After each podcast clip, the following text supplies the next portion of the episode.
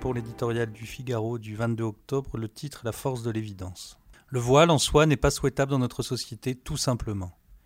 La gêne provoquée au gouvernement et dans la majorité par ces quelques mots de Jean-Michel Blanquer en dit long sur la fragilité du macronisme quand ressurgissent les questions de laïcité. Le ministre de l'Éducation nationale, en effet, n'a fait qu'énoncer une évidence sur un manifeste vestimentaire qui, selon les mots de Robert Badinter, n'est pas le bienvenu dans le cadre des sorties d'écoliers.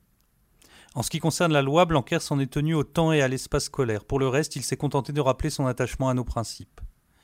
La laïcité, donc, à laquelle nous pourrions ajouter nos usages, un art d'être français, où les femmes et les hommes, si joyeusement complices en, liberté et en amitié, selon la belle formule de l'essayiste tunisienne Béji, ne sont pas séparés par ces frontières puritaines.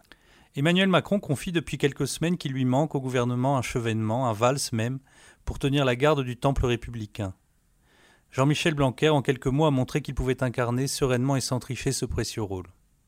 Nous le savions, il croit comme les vieux maîtres de la communale aux vertus de l'orthographe, de la syntaxe, de la chronologie.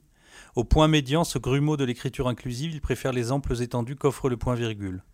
Nous découvrons qu'à l'islam politique, il oppose la République une et indivisible. Conservateur au cœur d'une geste progressiste, il est le point de bascule du fragile équilibre macronien. Accusé d'islamophobie, de stigmatiser au plus haut sommet de l'État, le ministre recueille à la fois le soutien d'une majorité de l'opinion et l'opinion défiante d'une partie de la majorité. La polarisation autour de ces déclarations dévoile un intenable en même temps. Entre Blanquer et ses détracteurs, entre ses électeurs et certains de ses élus, Emmanuel Macron, tôt ou tard, devra trancher.